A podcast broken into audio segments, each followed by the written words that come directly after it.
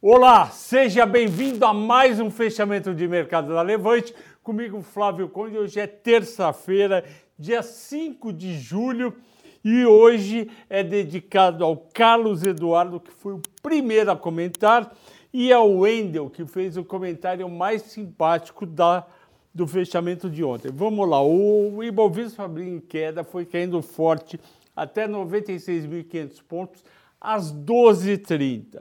Aí a gente tem que levantar a mão para o céu e agradecer. Santos especuladores do petróleo, vocês venderam as suas posições. E o petróleo caiu, minha gente. Caiu 9, quase 10% para 101 dólares. Isso daí é muito bom. E por que que isso detonou o aumento das ações de varejo e de construção? Vamos lá, explicação rápida. O petróleo foi responsável por 40%, mais ou menos 40%, variando de país para país, da inflação dos países no mundo nos últimos 12 meses. Então, se a gente tem acumulado nos Estados Unidos 8,6% de inflação até maio, que é muito alto, 35% foi por causa dos preços de energia.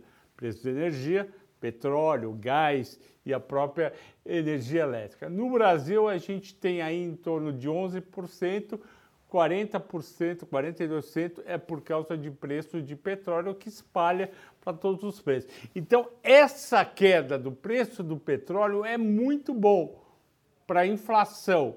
Por quê? As petrolíferas vão ter que baixar os preços, porque elas seguem o preço para e passo. A nossa querida Petrobras vai ter que baixar o preço da gasolina, do diesel, do gás de cozinha, porque ele multiplica dólar versus petróleo. A má notícia para a gente que é consumidor é que o petróleo também subiu muito. E aí a Petrobras não vai poder baixar tanto porque o petróleo caiu de 112 dólares para 101, só que o dólar subiu de 5,11 reais no último, no último reajuste para 5,39.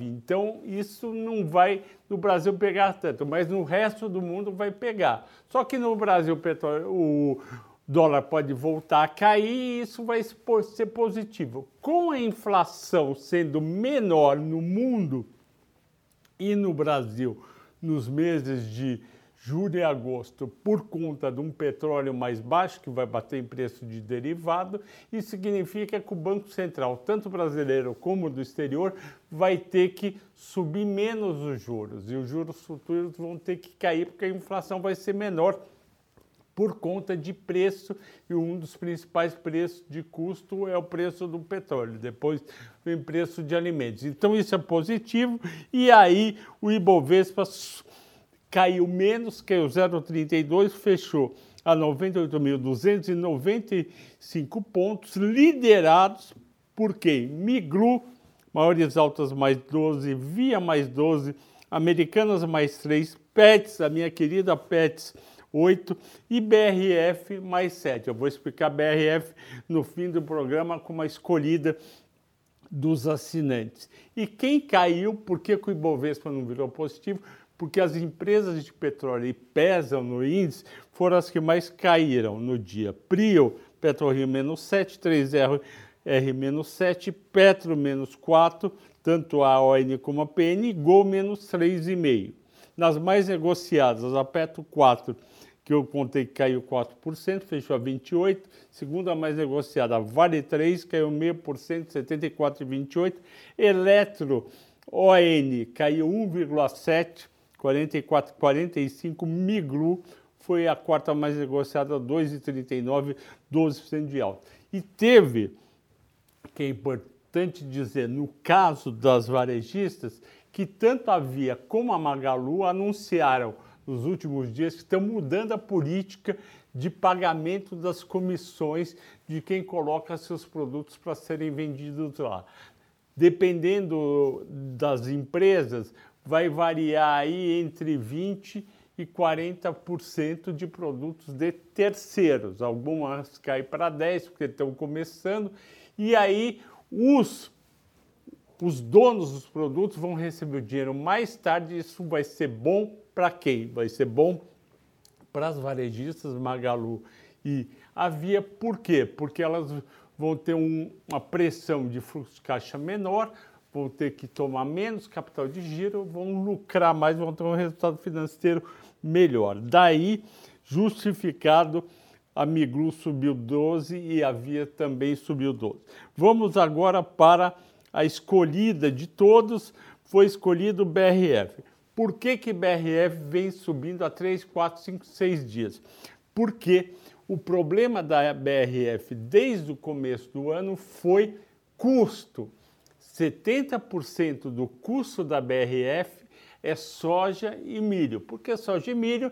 Como vocês sabem, o frango é alimentado de milho misturado por um, por um pouco de soja. Milho e soja subiram muito, principalmente no começo do ano até agora com a guerra da Ucrânia. A Ucrânia e a Ucrânia mais a Rússia menos são grandes exportadores de milho e soja, menos milho e soja no mercado, subiu o preço. E com isso a margem, ou seja, o lucro bruto da BRF caiu bastante no primeiro tri, o mercado não gostou, vendeu a ação. E por que, que o milho e a soja caíram na Bolsa de Chicago? porque os investidores se tocaram hoje, o detonador do se tocar, do, do, desconfiômetro, tanto para esse especulador investidor de petróleo como soja e milho, foi a zona do euro ter tido o pior PMI em 16 meses. O que é o PMI?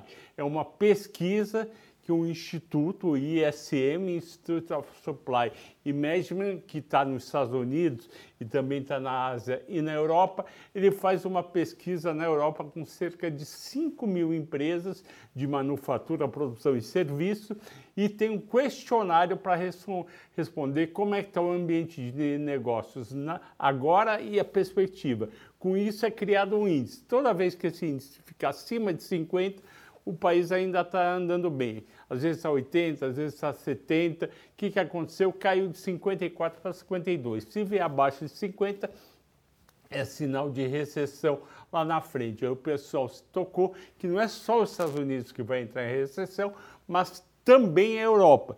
E com isso venderam petróleo, Brent principalmente, que é o petróleo que a que a Europa compra, é o, tipo de, é o tipo de petróleo que a Europa compra, e também venderam soja e milho, porque também se tocaram que vai cair a demanda por alimento, porque com juros mais altos vai sobrar menos dinheiro, já está inflação alta, vai sobrar menos dinheiro para se comprar alimentos, isso é uma pena.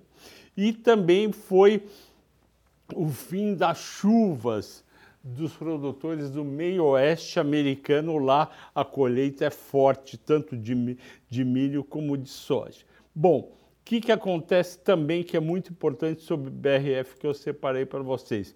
BRF, por que, que ela estava só 14,13 ontem e hoje ela subiu para hoje subiu para 15,87 e ela veio no começo do ano, ela começou o ano a 22,10, chegou antes da guerra a 23,71 e foi até 12,43. Por quê? Porque o resultado dela caiu demais. No ano passado ela teve um prejuízo nos últimos 12 meses de 1 bilhão 177 bilhões. Ora, o mercado se desanimou. Se você tem empresas de carne bovina, JBS, Minerva e Marfrig, com recordes de resultado, uma baita receita, um baita lucro e geração de caixa, por que, que eu vou ficar comprado numa ação, no caso BRF, com prejuízo de um bi 100, uma dívida de 13 bi? Então caiu muito o valor de mercado e se realmente milho e soja for para baixo, é uma grande oportunidade. Para vocês terem uma ideia, como está baixo o preço de BRF, o melhor preço da BRF foi R$ 68,00 em 7 de agosto de 2015. Hoje está 15.